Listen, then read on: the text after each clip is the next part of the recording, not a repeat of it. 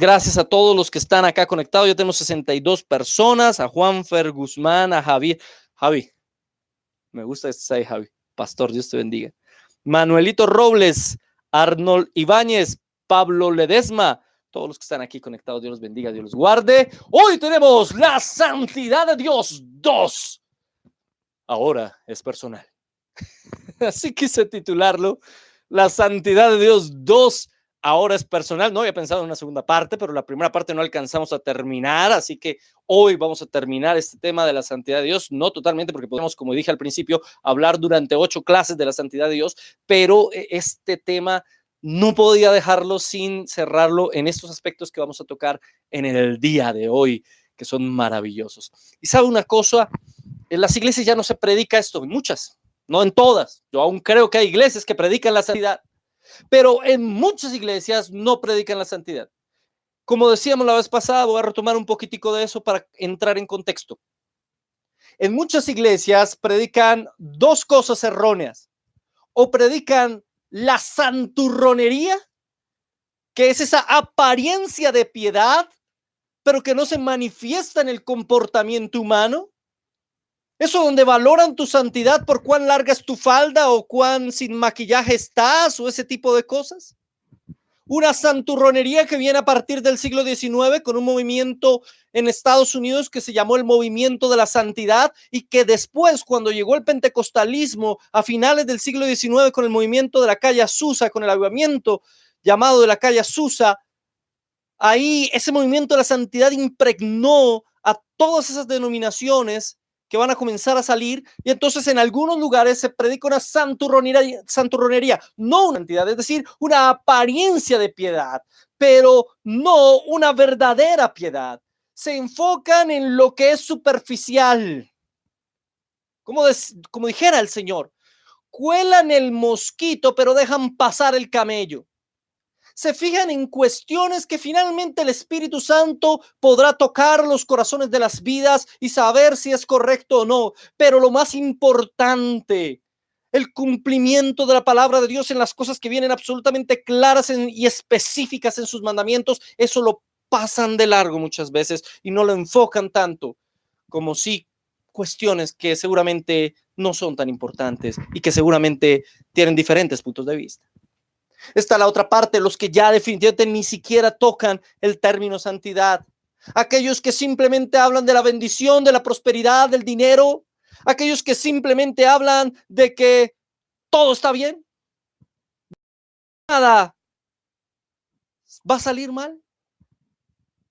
Pero se les olvida que Dios es santo, santo, santo y que nuestro Dios como santo, santo, santo nos pide santidad. Y ya no, ya no está de moda, porque hablar de santidad implica hablar de personas absolutamente distintas, de personas que marcan una diferencia, de personas consagradas, de personas que realmente manifiestan un carácter ético y moral distinto y diferente a lo que se conoce o lo que se vive en este sistema en este modelo de mundo que el hombre con su corrupción ha inventado.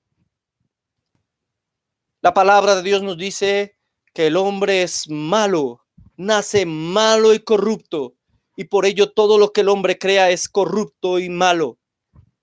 No totalmente malo, pero sí tiene un grado de corrupción y de maldad. Sin embargo, en el siglo XVI, en la ilustración, Jean-Jacques Rousseau fue el primero en decir, el hombre nace bueno y la sociedad lo corrompe. Cosa que es completamente antibíblica. El hombre no nace bueno. No puede el hombre nacer bueno y corromper la sociedad porque sería ilógico racionalmente. La sociedad no tendría por qué ser corrupta si el hombre nace bueno, ya que nadie habría corrompido a ese hombre que formó la sociedad. No puede ser posible que el hombre nazca bueno y la sociedad lo corrompa. Jean-Paul Sartre dijo, el hombre no nace ni bueno ni malo, es neutro. El hombre es lo que hace. El hombre es lo que hace con lo que hicieron de él, dijo Sartre. Pero eso tampoco lo dice la Biblia. La Biblia nos dice que el hombre es corrupto. El hombre tiene una naturaleza que se inclina al mal y al pecado. Todos nosotros somos esa naturaleza.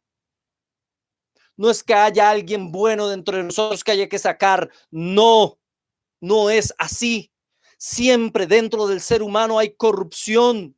Somos totalmente corruptos, no absolutamente. No es que seamos incapaces de hacer el bien, pero sí hay un alto nivel de corrupción en nosotros. No es que haya un campeón dentro de ti que tengas que sacar al mundo. Esta semana en Biblia Libre saqué el cara a cara con Marcos Witt. Un hermano me dijo, hermano, le diste muy pasito a Marcos Witt. me dijo él. No, no, no es que yo no quiero darle a nadie, yo no quiero yo solamente puedo hablar alrededor de lo que ellos dicen. Ti descubre el campeón que hay en ti. ¿Cuál campeón que hay en ti? Hay un pecador en ti, hay un pecador en mí, hay una naturaleza pecaminosa, un viejo hombre que tiene que ir muriendo para que el nuevo hombre nazca en Cristo Jesús. Alrededor de ese tema, porque ya me inspiré y ni siquiera he comenzado los versículos. Alrededor de este tema es que vamos a ver. Número uno, en esto, la santidad de Dios. Dos. Ahora es personal y ya se van a dar cuenta por qué le puse ese nombre. Hebreos 2.11. Porque el que santifica y los que son santificados, de uno son todos, por lo cual no se avergüenza de llamarlos hermanos. Hebreos 12:14, seguid la paz con todos y la santidad sin la cual nadie verá al Señor. ¿Se da cuenta lo que Hebreos nos está diciendo en estos dos versículos que están ahí en la pantalla?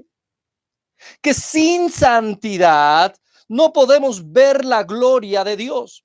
Cuando el hombre peca en el jardín del Edén, esa imagen y semejanza de Dios que con la que fue creado se distorsiona, se aleja pero cuando Cristo viene a nuestra vida, a nuestro corazón y comienza a transformarnos, esa imagen comienza a recuperarse.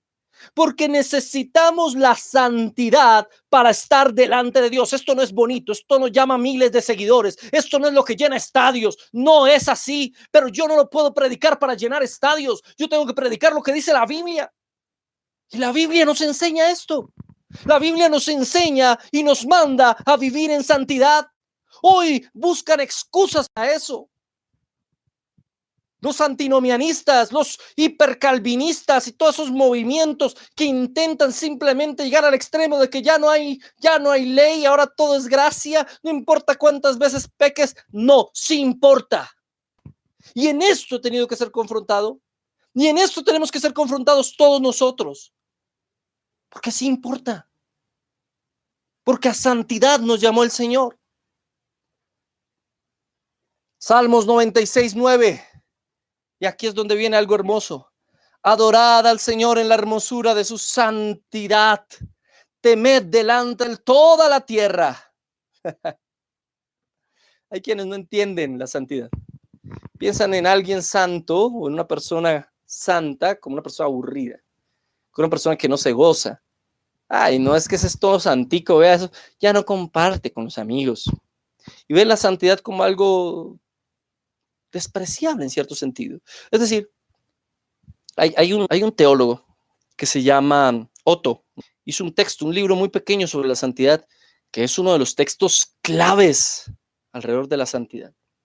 Y en la investigación que este teólogo hace sobre la santidad, llega a una conclusión investigando las diferentes culturas y las diferentes religiones, lo que ellos piensan sobre lo santo y lo sagrado, llega a una conclusión bastante interesante. Dice este teólogo que el ser humano se ve fascinado por la santidad, que el ser humano se ve atraído por esa fascinación de la santidad, pero al mismo tiempo la rechaza.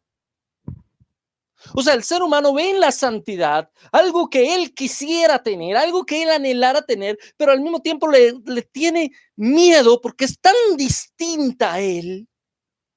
Lo que nos pasa con Dios. Dios es tan distinto a nosotros y el ser humano le teme a lo que es diferente a sí mismo. ¿Se ha dado cuenta usted?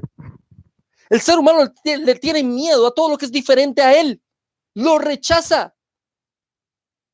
Eso es la xenofobia. Miedo a los extranjeros, cuando es diferente, con un color eh, de piel distinto, con un acento diferente, con una cultura y una tradición distinta, pues todos los demás lo rechazan. O bueno, los que son xenofóbicos le rechazan por su diferencia. Lo diferente causa rechazo. El Señor es el absolutamente otro, lo dijimos en la clase pasada, como dijo Carbart, es totalmente distinto, separado de la creación y de nosotros, pese a que hayamos sido hechos a su imagen y semejanza, como acabo de decir, esa imagen y semejanza del Señor con nosotros se deterioró de tal manera que ahora rechazamos la santidad.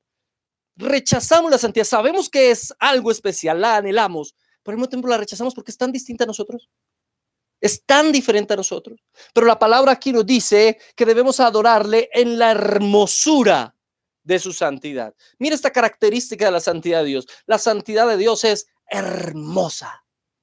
Y esa palabra hermosura nos habla de algo deseable en el hebreo original, de algo que quisiera usted tener la hermosura. Y aquí está diciendo, adoradle en la hermosura de su santidad. La santidad para el cristiano es no solamente algo que él diga obligatorio o es algo que yo tengo que hacer o es una ley que viene sobre mí. No, es algo deseable. ¿Me entiende un poco lo que estoy diciendo? La santidad es algo que el cristiano desea porque es hermosa. Y la santidad solo viene de Dios. La santidad de Dios es hermosa, es deseable. El verdadero cristiano anhela, desea vivir en santidad. Desea la hermosura de la santidad de Dios. El hecho de que Dios sea absolutamente distinto lo hace absolutamente hermoso. Porque es absolutamente distinto a todo este universo que va deteriorándose, que va acabándose, que tiene tantas limitantes. Él es absolutamente todo lo contrario. Perfecto, sin límite, eterno. Y eso lo hace hermoso y deseable. Lo más hermoso de nuestro Dios es que es absolutamente distinto. Y por eso deseamos ser como Él, parecernos a Él, acercarnos a esa imagen pero al mismo tiempo es algo que causa temor y es algo que nos ponemos a pensar, ¿podremos hacerlo? ¿Qué suelen hacer las personas o qué suelen hacer las personas cuando pecan o cuando pecamos? Dejamos de orar, dejamos de buscar a Dios. Lo hacemos, pecamos. Y entonces decimos, ya no tengo cara para presentarme ante Dios. ¿Con qué cara me le presento al Señor? ¿Cómo voy yo a ir delante de Dios que es santo si yo qué? Y dejamos llorar, y dejamos de leer la palabra, y dejamos de buscar su rostro. Cuando debería ser completamente lo contrario. Cuando es ese momento en el que caemos, en el que somos débiles, en el que no podemos mantener la santidad que debemos buscarle. Porque es que todos los días vamos a pecar, aún pecamos, aún somos imperfectos. Puede que no vivamos en ese pecado, pero si caemos en ese pecado. Las tentaciones muchas veces son más grandes que nosotros mismos y no podemos resistirlas. Y nadie aquí puede decir, no, yo no, yo jamás, yo soy perfecto, yo no he hecho nada de eso. Nadie, todos, todos los días pecamos de una u otra manera y eso nos debería llevar a buscar más el rostro y la santidad de Dios. Porque es ahí cuanto más la necesitamos. No es una excusa decir, no, yo pequé, ya no, ya no busco el Señor, ya no puedo. Qué pena con el Señor. No, no, no, no, no, no, no. Yo cometí este pecado tan grande, tan grave. No, yo con qué cara. No, después de que él murió en la cruz por mí, yo cómo me le presento. No, no, no, no, no. Es ahí cuando tienes más que buscarlo, arrepentirte, pedirle perdón, porque sin santidad no vas a ver a Dios. Por eso pequé, ¿cómo voy a verlo? Pues arrepintiéndote, porque Él es quien nos hace santos. Y allá vamos, allá vamos precisamente. A esta perfección divina se le da un énfasis especial. Se llama santo a Dios más veces, ninguna otra. Salmo 89, 35, una vez he jurado por mi santidad y no mentiré a David. Ahora, primera de Pedro 1, 16, porque escrito está, sed santos porque yo soy santo. Y no es la primera vez que se dice, ni la única vez que se dice en la Biblia. Pero solamente tomaré algunos pasajes. Primera de Pedro 1.16. Esto suena tremendo. Mire que ya analizamos lo distinto que es Dios, lo gigantesca que es su santidad, lo eterna que es, cómo es un atributo que atraviesa todos los demás y cómo es un atributo tan importante. Pero aparte nos pide a nosotros ser santos. ¿Por qué? ¿Cuál es la razón para que nosotros seamos santos? Porque Él es santo. Un momento, nos pide a nosotros ser absolutamente distintos a todo lo demás. Porque Él es absolutamente distinto a todo lo demás. Sí, nos pide a nosotros ser absolutamente consagrados y vivir una vida moral, ética, correcta, porque Él es absolutamente perfecto. No es un estándar muy alto, no es algo muy difícil, no es algo, es más, esto no es acaso imposible para un ser humano. Entonces, ¿por qué lo pide el Señor?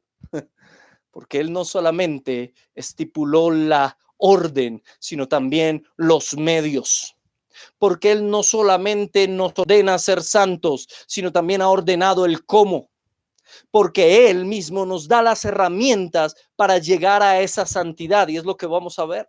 Por eso este mensaje se llama así. Ahora es personal. La santidad de Dios es para mí un atributo comunicable. La santidad de Dios, y, digo para mí porque hay personas que creen que la santidad de Dios no es comunicable precisamente por la grandeza de, de lo que estamos hablando.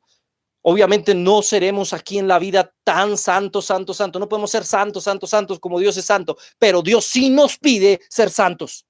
Mire que la expresión en Pedro no es porque escrito está, sed santos, santos, santos, porque yo soy santo, santo, santo. No, aquí solamente lo dice una vez. Aquí está hablando de que podemos ser distintos y especiales, no en el nivel de Dios, no en la grandeza de Dios, pero sí podemos marcar una diferencia en este mundo corrupto, corrompido, pecador y mentiroso. Ese es el llamado que el Señor nos está haciendo. Primera de Pedro 1.15, antecitos de este sino como aquel que os llamó es santo, sed también vosotros santos en toda vuestra manera de vivir. Y aquí es donde quiero hacer el énfasis. ¿Por qué cogí primero el 16 y ahora el 15? Porque cogí esta introducción para entender en qué es que quiere que seamos santos. Obviamente Él es santo en toda su naturaleza, es decir, cada una de sus características, de sus virtudes o de sus perfecciones son absolutamente diferentes a nosotros y a todo lo creado. Nosotros no podemos ser así pero sí podemos ser diferentes en qué? En toda nuestra manera de vivir. ¿En qué quiere Dios que seamos santos? En toda nuestra manera de vivir. ¿Cómo es nuestra manera de vivir? Debe ser diferente. A eso es a lo que nos llama el Señor, a ser distintos. A ser distintos a ser como el Señor. Por eso Jesús fue ejemplo de nosotros en todo, para demostrar cómo debía ser nuestra manera de vivir. Porque es que esto se trata a la final, no de saber mucha teología, no de tener muchos conceptos, y no lo estoy menospreciando, porque ustedes me conocen y los que han visto los videos de Biblia Libre y Biblia Libre Prédicas saben cuán importantes para mí los, cuán importantes son los conceptos teológicos, pero es que es más que eso, es más que eso, de nada me sirve tener una cantidad de conocimientos, ir insultando gente y diciendo grosería a todo el mundo, diciendo borracho, mentiroso, jugador, hipócrita. Ahora, ¿cometemos pecados? Sí, lo cometemos. Pero el verdadero cristiano, aunque peca, aunque se equivoca, yo me equivoco todos los días, es capaz de sentir ese dolor que es según Dios y que nos lleva al arrepentimiento. El verdadero cristiano no está tranquilo cuando peca. No está tranquilo. Yo peco y no estoy tranquilo y se me nota. Tengo que venir ante Dios y llorar en su presencia y decirle, Señor, perdóname. No soy perfecto. Estoy muy lejos de serlo, pero lucho todos los días por parecerme más a Él. Hay pastores y predicadores que se ponen como ejemplo. Yo no sé si se ha dado cuenta.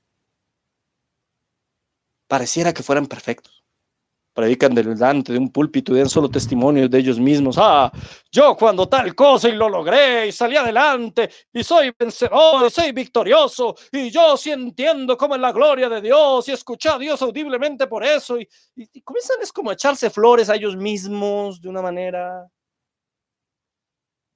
Eso es una mentira, es una farsa. Estos grandes, entre comillas, predicadores, estos, entre comillas, grandes siervos, se muestran de una manera poco real.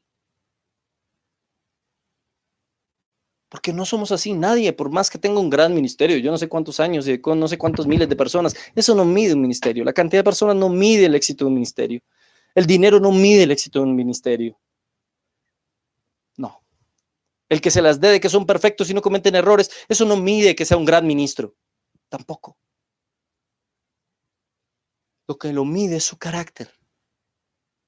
Que el carácter de esa persona se parezca cada vez más al carácter de, de Cristo. Como seres humanos debemos reconocer nuestros errores. Estoy lejos de la santidad de Dios. Cometo muchos errores todos los días.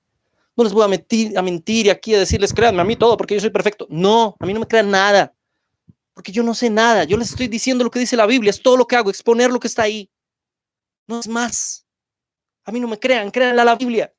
A mí no me crean nada porque yo soy imperfecto, corrupto. Lucho todos los días por parecerme más a mi Señor y ese es mi anhelo porque le amo, le deseo y quisiera ser como Él. Aún no lo logro, pero sigo en el proceso y no me rindo. Y eso es lo que quiero decirles. No se rindan en buscar la santidad, ni en buscar su rostro. En toda vuestra manera de vivir, en toda vuestra manera de vivir. La santidad de Dios se manifiesta en su ley. Ojo con esto.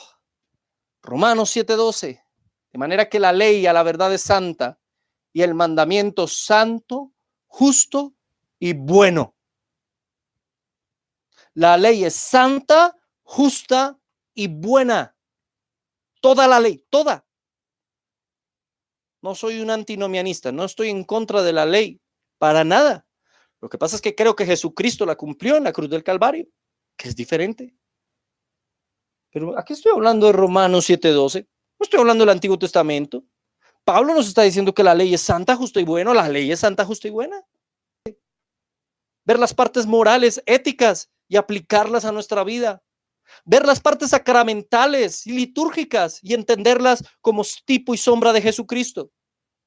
Pero la ley toda es santa, justa y buena pese a que la ley nos muestra el pecado, pero la gracia nos muestra la salvación. La ley es nuestro ayo, nuestra guía, nos orienta para llegar a algo más grande, que es el Espíritu Santo viniendo a nuestro corazón. Pero la ley del Espíritu y la gracia es viva.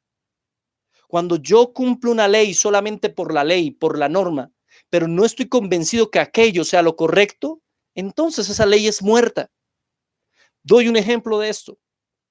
Quiero que me entiendan. Usted toma la ley y dice, honrarás a tu padre y a tu madre, por ejemplo. Es el primer mandamiento con promesa y todo eso. Usted toma esa ley. Usted dice, bueno, yo voy a honrar a mi padre y mi madre, pero me caen gordos. O sea, yo lo hago, pero por no irme al infierno, en serio. Eso no me los aguanto, mi mamá me tiene hasta aquí.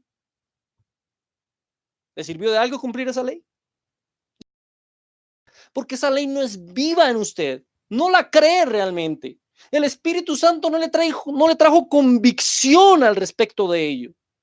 Simplemente la sigue porque le toca.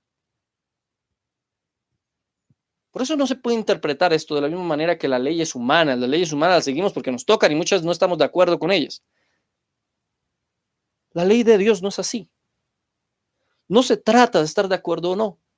Se trata de entenderla conforme a la naturaleza de Dios y Dios nos trae la convicción interna por medio de su espíritu. La gracia se hace viva, la, la, ley se hace viva por medio de la gracia, por medio del Espíritu Santo que trae convicción a nuestro corazón, a nuestra vida y a nuestro comportamiento. Y entonces honramos a padre y a madre porque sabemos que lo merecen y aunque no lo merezcan, sabemos que el Señor quiere que así sea y tenemos la convicción de que es lo correcto y lo hacemos con agrado, no de mala gana. No de mala gana. Ese es el principio que Pablo habla Cuando está hablando de las ofrendas, cada uno de conforme propuso en su corazón, no con tristeza. Mira lo que dice el Pablo. No con tristeza. ¿Qué sirve usted dar un millón de pesos y lo da con tristeza? No, dé lo que dé, lo que Dios ponga, proponga en su corazón usted mismo. Dé lo que usted propuso, pero délo con alegría, porque lo que Dios ama es el dador alegre. Lo mismo pasaría en todas las cosas de la ley. Dios ama que usted cumpla la ley con alegría, no porque le toca, porque siente una carga, no, con alegría, porque el Espíritu Santo le trajo la convicción de que eso es lo correcto. Por eso la ley es santa, justa y buena. Y debemos cumplir toda su ley moral. Ahora, miren lo que dice primero a los Corintios 6:11. Ya esto eran algunos de ustedes, pero fueron lavados y fueron santificados. Pero fueron lavados, pero fueron santificados. Efesios 1.1. Pablo, apóstol de Cristo Jesús, por la voluntad de Dios a los santos que están en Éfeso y que son fieles en Cristo Jesús. Dios nos llama ya santos. Pablo en estos dos pasajes está hablando de unas personas que ya son santas. La santificación es una obra libre de la gracia de Dios, por lo cual somos completamente restablecidos a la imagen de Dios y puestos en la capacidad de morir más y más al pecado y de vivir piamente, es decir, con piedad.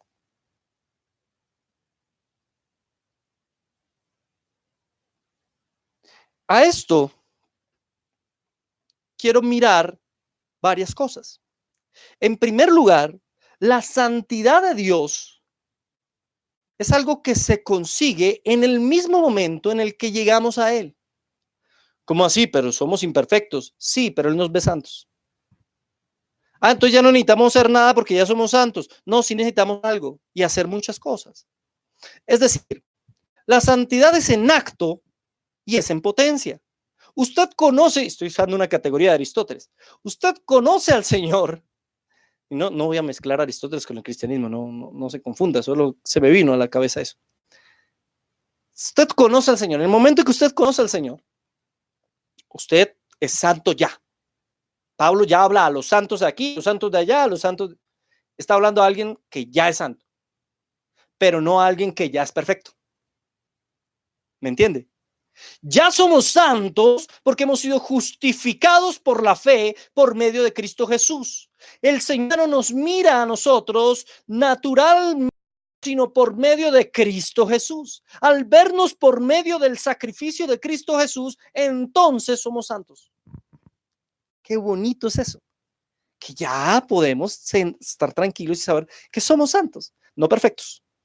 Y vamos a tener que seguir santificándonos. Pero el Señor ya nos ve santos. Porque recuerde que además para Él no hay tiempo, así que Él ya nos ve santos. Qué hermoso es. Por medio de Cristo. No por nuestros méritos. No porque lo merezcamos, no lo merecemos. Por medio de Cristo. Cuando Jesús muere, rompe el velo. Y entonces podemos entrar directamente al lugar santísimo, santo de los santos. Directamente. ¿Por qué? Por Jesucristo. En alguno de estos mensajes pasados de hace varias semanas hablamos sobre el velo, ¿se acuerdan? Por medio de Jesucristo. Él nos hace entrar directamente a su santidad. Ahí la diferencia que hablábamos hace ocho días entre Isaías, que no podía y tenía temor al estar ante la santidad de Dios, y Juan, que estaba más bien tranquilo al estar ante la misma santidad. Porque a Juan entendía que él era visto por medio de la obra de Jesucristo en la cruz. Pese a que él no merecía no merecía estar ante la santidad de Dios. Ninguno de nosotros lo merece ni ha hecho nada para merecerlo. Pero Jesucristo lo hizo todo y nos dio ese privilegio, ese honor. ¿Cómo no darle gracias? ¿Cómo no darle gracias? Ahora no morimos al estar frente a su santidad, porque Él ya murió para darnos ese honor, ese privilegio. Qué hermoso nuestro Dios. ¡Wow! ¡Qué hermoso, qué maravilloso es Dios! ¿Cómo lograr ser santos? La pregunta del millón de dólares. ¿Cómo? Hermano, ¿yo cómo hago? Yo quiero ser santo, pero ¿cómo hago para ser santo? Primero, es un acto sinérgico. Dios más el hombre. Es un, acto, la santidad, en acto, Dios la logra en el momento en el que usted cree en Jesucristo. Pero la santidad en potencia es un proceso que va a durar toda la vida, donde usted va a tener que trabajar con sus propios defectos y pecados, pero entendiendo que el que hace la obra en su vida no es usted, sino es Dios. No se trata de que usted decida cambiar y de que usted diga, esto está mal en mi vida, entonces yo decido ser diferente. Eso es bonito y suena bonito, pero no se trata de eso porque no podemos por nuestros propios medios. Él lo hace. Y mire que la Biblia lo afirma. Dios el Padre trabaja en nuestra santidad y, y el mismo Dios de paz os santifique. ¿Quién nos santifica? Dios, el Dios de paz. No os santifique, ya está hablando a futuro. Los otros versos que vimos de Pablo está hablando ya de santos en el presente. Aquí está hablando de la santidad a futuro y el mismo Dios de paso santifique por completo. O sea, Pablo entiende también que así como ya somos santos por los méritos de Jesucristo, también estamos en el proceso de la santificación que va a durar toda la vida y que el Padre nos santifica. Santificados en Dios Padre. Judas 1. ¿Quién nos santifica? Dios Padre. Pero ahora mire esto. Porque no nos podemos quedar solamente ahí. Por lo cual, Hebreos 13:12, también Jesús, para santificar al pueblo mediante su propia sangre, padeció fuera de la puerta. Hebreos 13:12, Dios Hijo también nos santifica. En el verso anterior nos santifica. En este versículo vemos como la Biblia nos dice que es Jesucristo quien nos santifica. Y ahora mire este, Segunda de Tesalonicenses 2.13, es un pedacito pequeñito ahí en el versículo 13. El Espíritu Santo también nos santifica. Entonces, al fin, ¿quién nos santifica? ¿El Padre, el Hijo o el Espíritu Santo? Pues Dios. Y Dios es Dios Padre, Dios Hijo y Dios Espíritu. Y así pasan muchas cosas. En la oración, por ejemplo, una pregunta que recibimos esta semana, que si tenemos que orarle a Dios Padre, o tenemos que orarle a Dios Hijo, tenemos que orarle a Dios Espíritu. Y hay gente que afirma muy respetuosamente, pues lo dicen y es algo respetable, que hay que orarles al Padre, que no hay que orarle al Espíritu Santo, que hay que cantarles al Padre, que no hay que cantarle al Espíritu Santo, pero es que resulta que hay que orarle y hay que cantarle a Dios. Y Dios es Padre, Hijo y Espíritu Santo. Y cuando usted lo ve en la música, en la adoración más bien, o usted lo ve en la oración, usted encontrará también este tipo de ejemplos, así como lo encontramos ahora en la santificación, siempre actuando el Padre, el Hijo y el Espíritu Santo. Porque como Dios, cada uno, aunque tiene un papel, todos, todos son partícipes de la obra completa en el ser humano. Entonces, ¿está mal que le cantemos al Espíritu Santo? No. ¿Está mal que le oremos al Espíritu Santo o a Jesús? No. Pero es que Jesús dijo, cuando oren digan así, Padre nuestro, ¿qué querían que dijera? Cuando oren digan así, Señor Jesucristo. Entonces está hablando Él. ¿Me entienden? Estamos hablando a Dios. Jesucristo es totalmente Dios. El Padre es totalmente Dios y el Espíritu Santo es totalmente Dios. En la salvación cada uno cumple un papel. En la santificación cada uno cumple un papel. En la adoración cada uno cumple un papel. Pero todos son Dios. No nos confundamos a veces la gente quisiera como ponerle un pero a, todo, a cada detalle, a cada cosita. No, no es tan difícil. No es tan complejo. Es más simple de lo que mucha gente a veces intenta hacerlo. La verdad, Él es Dios. Y hay un solo Dios. Y, y tenemos que reafirmarlo siempre, todo el tiempo. A los tres. Para los tres. Ahora, estos versículos que nos certifican, que los tres nos santifican. Los tres cumplen un papel de santificación en nuestra vida. ¿Cuál es el papel? El Padre da la orden, el Padre da la ley. El Señor Jesucristo nos permite y nos hace santos frente al Padre por su sacrificio y el Espíritu Santo hace su obra dentro de nuestra vida para que nosotros manifestemos un cambio progresivo. Cada uno tiene su papel, pero los tres nos santifican. Cada uno tiene su papel. Entonces lo que decíamos, somos santos en acto en el momento en el que creemos en Jesucristo. Martín Lutero dijo que el cliente es simul justus et peccator, simultáneamente justos y pecadores. Hay gente que quiere vernos perfectos de una vez. No, ser humano es simultáneamente justo y pecador. Y mire lo que dice. Y estos eran algunos de ustedes, pero fueron lavados, fueron santificados, pero fueron justificados en el nombre del Señor Jesucristo y en el Espíritu de nuestro Dios. Ahí nuevamente Jesucristo y Dios. Primera a los Corintios 6:11. Jesucristo y Dios.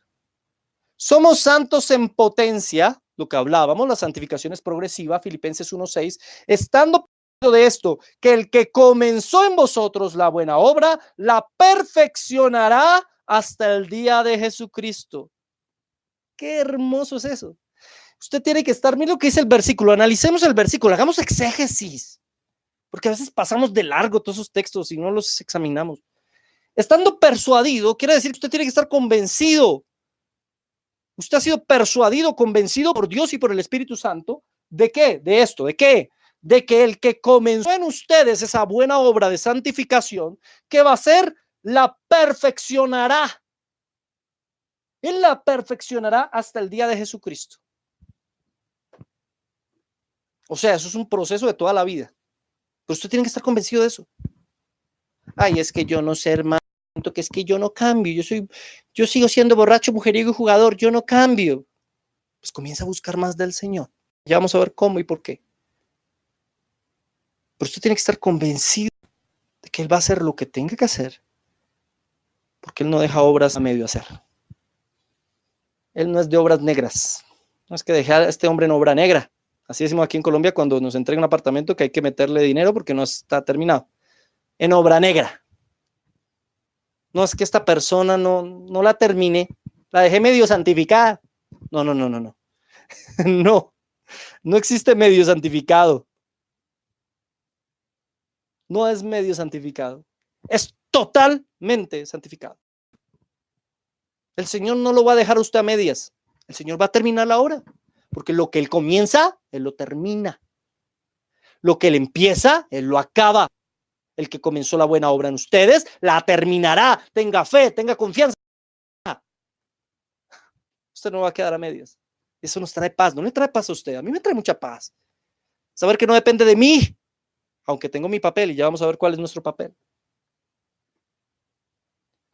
¿Cuál es la meta del cristiano? Efesios 4, 2 al 13 a fin de perfeccionar, nuevamente aparece esta palabra, al igual ahí en Filipenses, nuevamente aparece y va a aparecer muchas veces más, perfeccionar a los santos para la obra del ministerio. Está hablando, recuerde, en el contexto habló de los cinco ministerios, que no son cargos, sino ministerios. Después hablamos de eso. De los, del ministerio para la edificación del cuerpo de Cristo, hasta que todos lleguemos a la unidad de fe y del conocimiento del Hijo de Dios, a un varón perfecto, a la medida de la estatura de la plenitud de Cristo. Mire la meta. Mire la meta de la santificación, mi querido hermano, y esto es increíble y maravilloso. ¿Cuál es la meta? La meta es llegar a la estatura de la plenitud de Cristo, casi nada. Esa es la meta dijo hace muchos años, si usted quiere llegar, ¿dónde que va a llegar al décimo? Si usted tiene la convicción de que va a llegar al décimo, seguro va a llegar al segundo. No sé si me entienden. La meta nuestra es Cristo. O sea, su meta no es ser como Martín Lutero. Si su meta es ser como Martín Lutero, no va a ser, no, nada. Martín Lutero fue especial, tuvo cosas muy bonitas, también tuvo errores muy grandes, pero él no es nuestra meta. Ni Calvino. ni Arminio, ni siquiera Pablo, ni Pedro, ni Juan, ni Lucas, ninguno. Nuestra meta es ser como Cristo. Imagínese esa meta. Ser como Cristo. A la estatura de la plenitud. No de, de, la estatura de más o menos parecerme a Cristo. No, de la plenitud de Cristo. Esa es la meta de la santidad. Por eso siempre utiliza la palabra perfección. Por... Borrachín me entendió. Él es perfecto. Perfecto. Qué maravilloso es nuestro Dios. Qué meta tan grande. Esa es la meta del cristiano.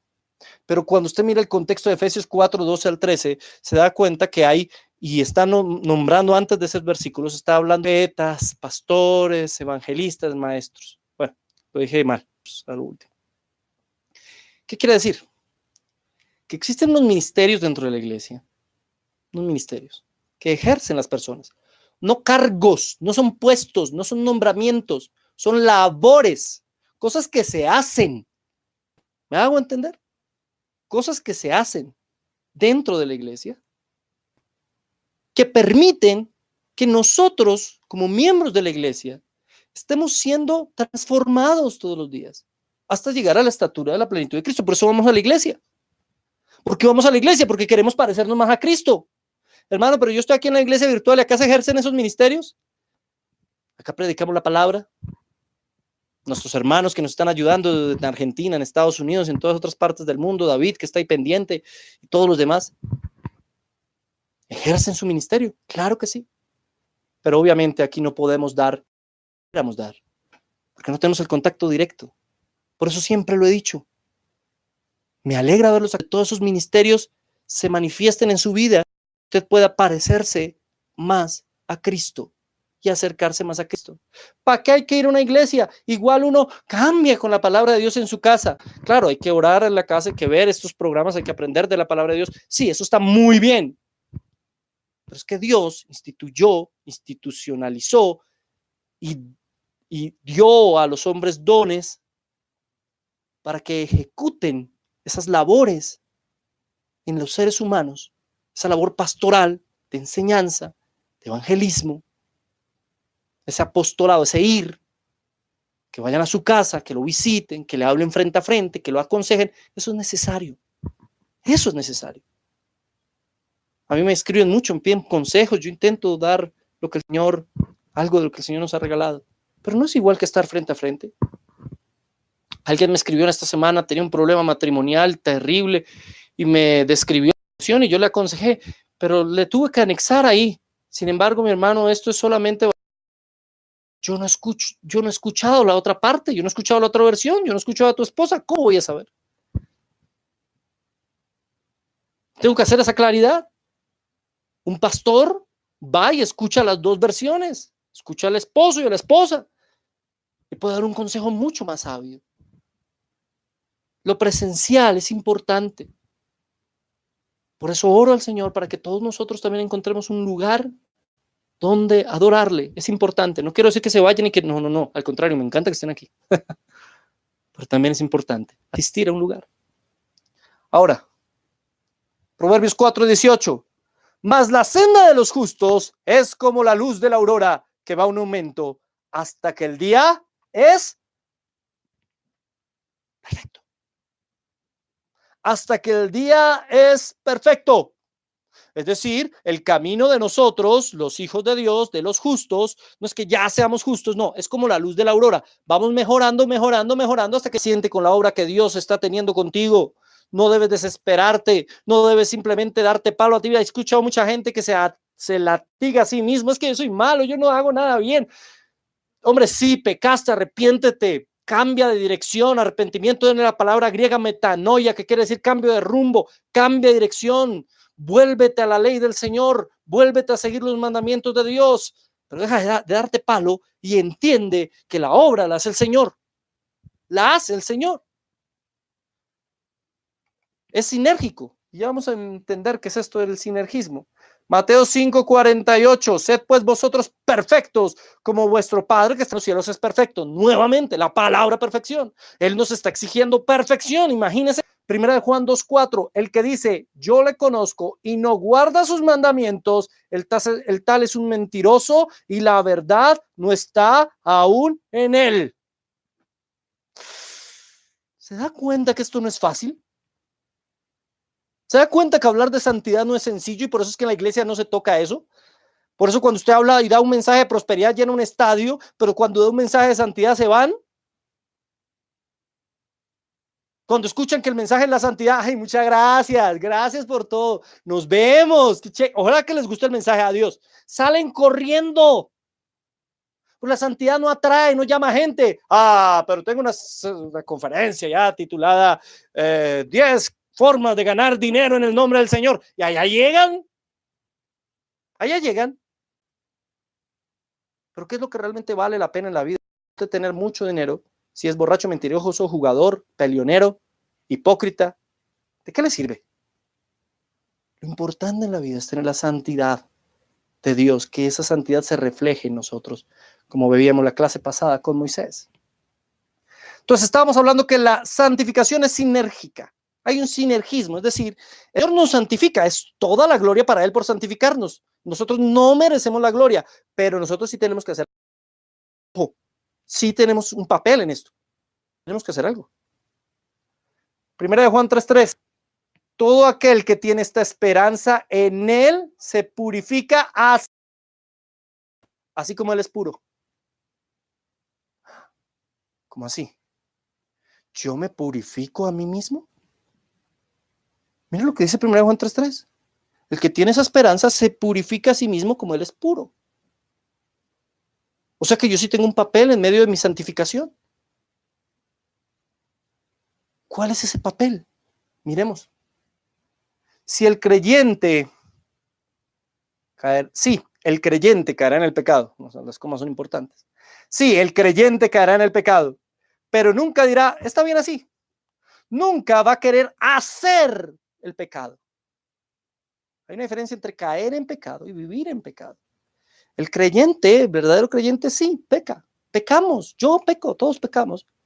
Pero no vamos a estar tranquilos, sí, pequé, ya que, ah, ¿qué hago? No, tampoco. Tampoco me voy a latigar y a castigar. No, tampoco. Voy a reconocer mi pecado. No me voy a estar tranquilo hasta que no sienta el perdón de Dios y voy a cambiar mi rumbo. Ese es el verdadero creyente. Entonces sí tengo algo que hacer. Tengo que tomar esa decisión de que Dios me cambia. Ahora, no me cambia Él sin saber que yo iba a tomar la decisión. Ahí entramos nosotros a la soberanía. Dios sabía todo desde el principio, pero Dios permite incluso que pequemos para cambiar nuestro rumbo. Y eso Él ya lo tenía estipulado. A Dios nada lo sorprende. Nosotros tenemos la responsabilidad sobre todo de buscarle. Importantísimo. Filipenses 2.12, en la segunda parte. Ocupados de vuestra salvación con temor y temblor. Nuestros amigos y hermanos arminianos creen que esto significa que uno puede perder la salvación. Ocupados en vuestra salvación con temor y temblor. Pero esto no quiere decir que yo pierda mi salvación. Ahí no está diciendo que yo estoy perdiendo mi salvación. ¿Dónde dice que estoy perdiendo mi salvación? Y usted puede leer todo el capítulo. En ningún lado dice que está perdiendo la salvación. Tengo que ocuparme. No para mantenerla. No porque la pueda perder. Sino que tengo que ocuparme porque por esa salvación estoy siendo santificado todos los días y pareciéndome más a Cristo. Entonces tiene que ocuparse. Claro, hay un papel nuestro. Claro que hay un papel nuestro. ¿Y cómo me ocupo de mi salvación?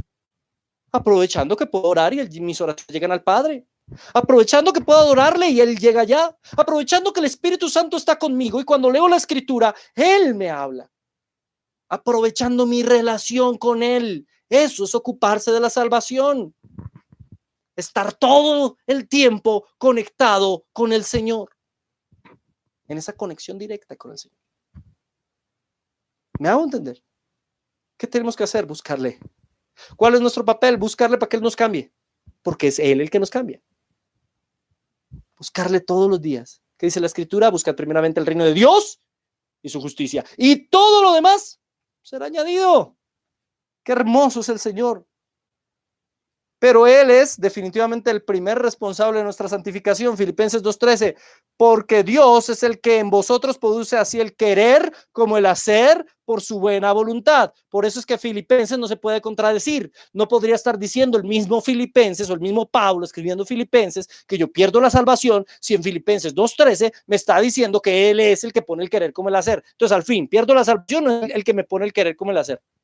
No, es que el otro versículo no está hablando de perder la salvación está hablando de que Él, Él sabe que nosotros tenemos nuestro papel de buscarle para santificarnos. Y en este Filipenses 2.13 nos dice que Él es el que cambia nuestro carácter. ¿Usted quiere pecar? ¿Usted peca? Es su responsabilidad. Pero usted, y usted deja de pecar, fue gracias a Él. Así es esta lógica. Esa es la lógica de Dios no fue gracias a nosotros, fue gracias a la obra de Él en nosotros. ¿Y nosotros qué hacemos? Buscarle. Entre más peque, más busque, búsquele más, todos los días. Y Él lo va transformando, lo va cambiando. Ahora es personal. Se trata de su relación personal con Él. Es su relación personal con el Señor la que transforma su vida. Hay que buscar la llenura del Espíritu Santo. La santidad es el resultado de la obra de Dios en nuestra vida. La santidad es el resultado de la obra de Dios en el corazón humano. La santidad no es el resultado de su esfuerzo, de mi esfuerzo buscar a Dios, no, ni siquiera de eso. Porque aún Dios, si usted lo busca, a veces no le pone el querer de algunas cosas o el hacer de algunas. Él pone el querer como el hacer según su buena voluntad. ¿Me entiende? Y esto es lo más irónico de todo. Pero Dios debería ponerme siempre el no querer el pecado y siempre el querer la santidad. Sí, pero no lo hace así. ¿Por qué? Pues porque Él tiene unos planes más grandes de lo que nosotros podemos imaginar e entender. Pero todos los días debemos buscar su rostro y buscar su presencia. Todos los días debemos meditar en la escritura y decir, ¿qué tengo que cambiar? ¿Qué tengo que transformar en mi vida? Porque todos los días debemos reconocer que hay algo que tenemos que cambiar. Si usted cree que no hay nada que cambiar, si usted cree que no hay nada que transformar en su vida, lo primero que tiene que transformar es el orgullo. Entonces, si hay algo que transformar, el verdadero cristiano reconoce su pentirse todos los días. El verdadero cristiano sabe que está en un proceso de perfeccionamiento que durará toda su vida. El verdadero cristiano, por ende, debe mostrarse humilde y sencillo. Porque todos nosotros somos pecadores. Nadie puede vanagloriarse. Nadie puede decir, es que yo sí me parezco a Cristo. Está en un proceso, esa es su meta, Cristo es su meta, pero todavía le falta mucho, mi hermano querido, mucho. A mí me falta muchísimo, muchísimo.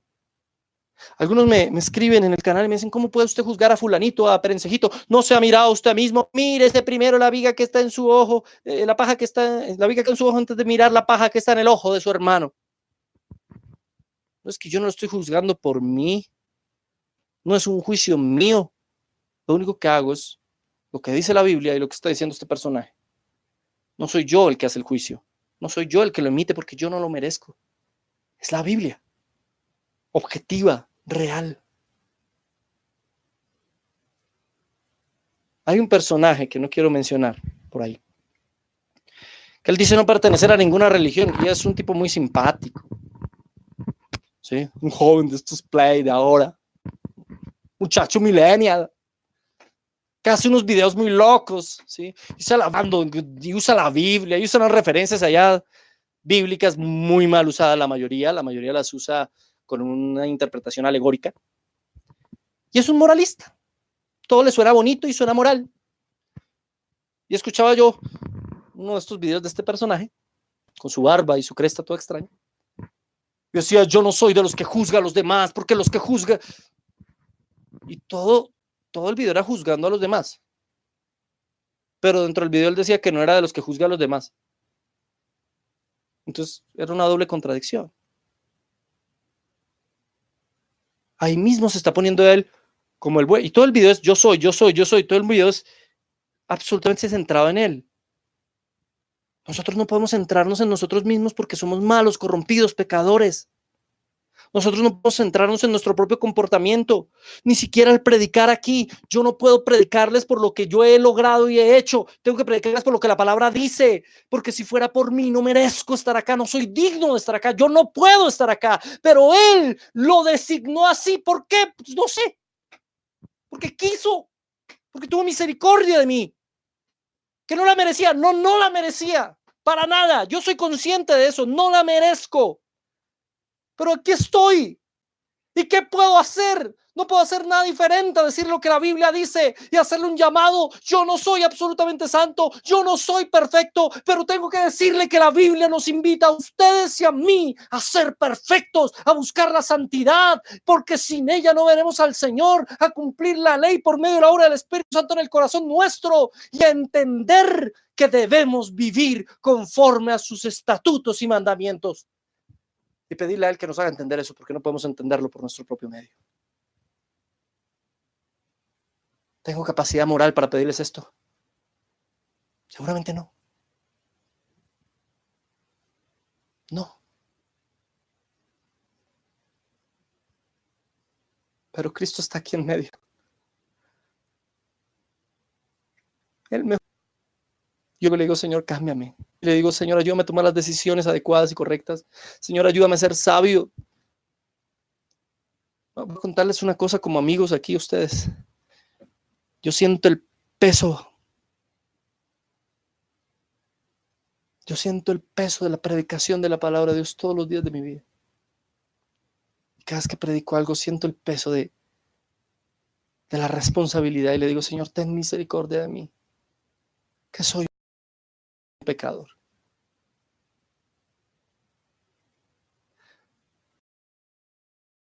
No quiero ser un hipócrita, porque estaría ser un mentiroso. Por eso lo que le digo a mi Señor es, Señor, que te miren a ti y no a mí.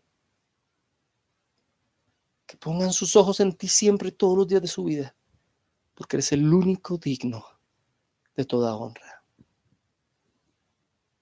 Tal vez usted no es perfecto, tiene una montaña de efectos, igual que yo, pero en medio está Cristo.